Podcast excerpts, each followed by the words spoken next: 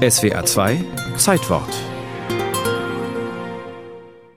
Ab dem Ende des 19. Jahrhunderts regiert im Königreich Württemberg der vielleicht außergewöhnlichste Monarch Europas, Wilhelm II.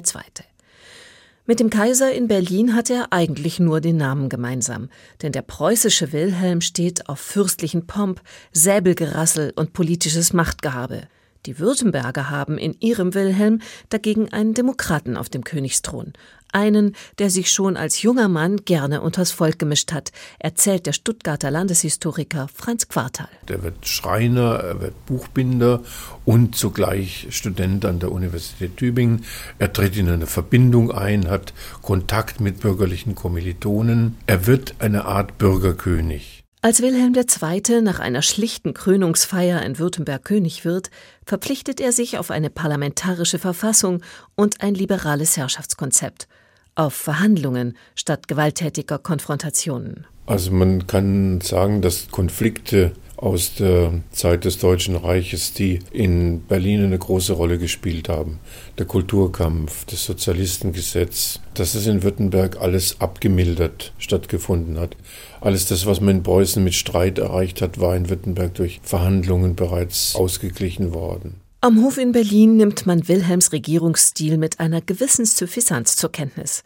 Einen König, der seine zwei Hündchen zu Fuß Gassi führt, der rote Wurst im Gasthaus ist, der die Frau geheiratet hat, die er liebt und keine Mätressen um sich schart. Wo gibt's denn sowas? Dass er den Hut lupft, wenn ihn die Stuttgarter mit Grüß Gott, Herr König ansprechen, mag vielleicht gerade noch angehen. Seine Abneigung gegen Militärparaden und politische Machtdemonstrationen hingegen lässt ihm der Kaiser nicht durchgehen.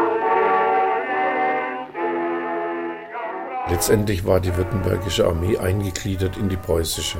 Die württembergischen Offiziere haben in Preußen ihre Ausbildung bekommen. Es gab preußische Offiziere, die in Württemberg Dienst getan haben. Und die Folge davon war, dass es eben alle Jahre oder alle zwei Jahre Kaisermanöver gegeben hat, zu denen Wilhelm II. nach Stuttgart gekommen ist. Und diese Auftritte waren dem württembergischen König Wilhelm II. ein Graus.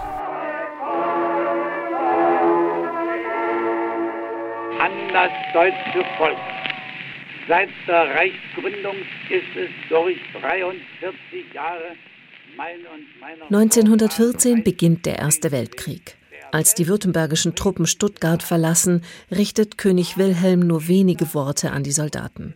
Bis heute erzählt man sich, es hätten Tränen in seinen Augen gestanden. Wenn Sie Schatten in seiner Persönlichkeit sehen wollen, hat man gesagt, er hätte letztendlich ja dem preußischen König und Kaiser Wilhelm II. widersprechen können bei der Kriegserklärung. Also er hätte nicht weinen sollen, aber Widerstand leisten. Aber ich glaube, da überschätzt man die Möglichkeiten, die er sich vielleicht auch selber zugebilligt hat, dass hier Loyalität gegenüber dem Kaiser wichtiger gewesen ist. Als im November 1918 der fünfte Kriegswinter ins Haus steht, kommt es auch in Württemberg zur Revolution.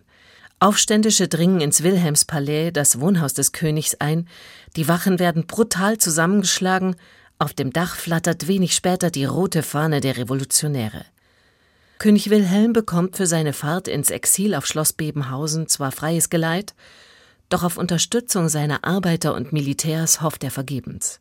Am 30. November 1918, zwei Tage nach dem deutschen Kaiser, muss Wilhelm II tief gekränkt als letzter deutscher Monarch seinen Thronverzicht erklären.